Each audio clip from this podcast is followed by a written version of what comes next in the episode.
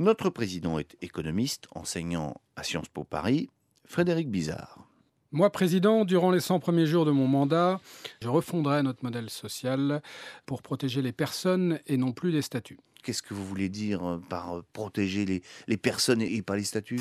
Le modèle social du XXe siècle était basé sur des droits sociaux assis sur les statuts professionnels. C'est-à-dire qu'en fonction de votre emploi, vous avez un régime de retraite spécifique, vous avez un régime d'assurance maladie spécifique.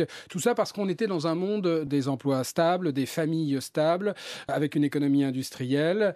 Or, le nouveau monde fait qu'aujourd'hui, vous avez des parcours professionnels qui vont être de plus en plus instables avec des phases d'activité, d'inactivité, de formation, une égalité homme-femme qui est euh, absolument euh, établie. Donc il n'y a aucune raison que ce soit le chef de famille, en fonction de son euh, statut professionnel, qui porte en fait la protection sociale de la famille. C'est vraiment la disruption numérique qui en fait transforme le travail, qu'il faut aujourd'hui avoir un modèle qui soit universel, avec un régime universel de mmh. retraite à pointe, mais pas simplement, il faut aussi un modèle universel en santé. Donc il faut une adaptation juridique administrative, mais c'est qu'une première étape. Il faut aussi une adaptation stratégique. On a un système de retraite qui est subi. Hein. On a un âge de la retraite que l'on veut fixer identique pour tous les individus. Et pourquoi? Pourquoi aujourd'hui Vous, vous prenez une inégalité de traitement? Non, au contraire. Je prône la lutte contre les inégalités. En fait, on a aujourd'hui le système le plus cher au monde de protection sociale et qui produit énormément d'inégalités. Parce qu'on pense qu'il suffit simplement de compenser par des prestations sociales des pertes de revenus. C'est la notion de perte de revenus qui est au cœur de notre modèle social et d'ailleurs qu'on revoit un peu avec le revenu universel. On pense qu'il suffit de donner 700 euros euh, aux gens pour qu'ils soient protégés.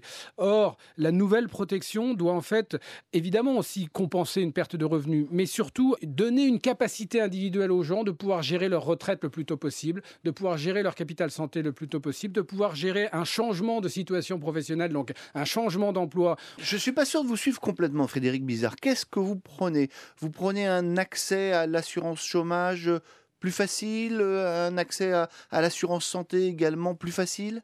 Je prône d'abord une, nouvelle stratégie de gestion des risques, c'est-à-dire que le système de protection sociale doit donner aux individus en matière de santé avec de l'éducation à la santé, qui doit être au cœur du système. Aujourd'hui, on sait bien que c'est le dernier roue de la carrosse qu'on appelle prévention, mais c'est pas simplement la prévention, c'est le maintien en bonne santé sur le fait. Aujourd'hui, vous êtes incapable de préparer votre euh, retraite dès, dès le début de votre situation professionnelle. À la fin de votre vie professionnelle, bah, en haut, on vous dit il faut que vous attendiez 63 euh, ans aujourd'hui, puis ça va être 65 euh, euh, demain. Mais si j'ai envie de travailler à mi-temps à partir de 60 ans parce que ma situation individuelle le permet, le système vous le permet difficilement. Donc vous voyez qu'il faut donner aux individus un petit peu les clés du camion en matière de protection sociale.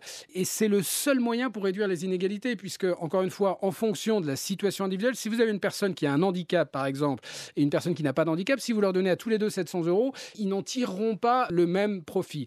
Le travail est un très bon exemple. On parle de la formation professionnelle, mais pourquoi est-ce qu'il faut développer la formation professionnelle tout au long du parcours professionnel?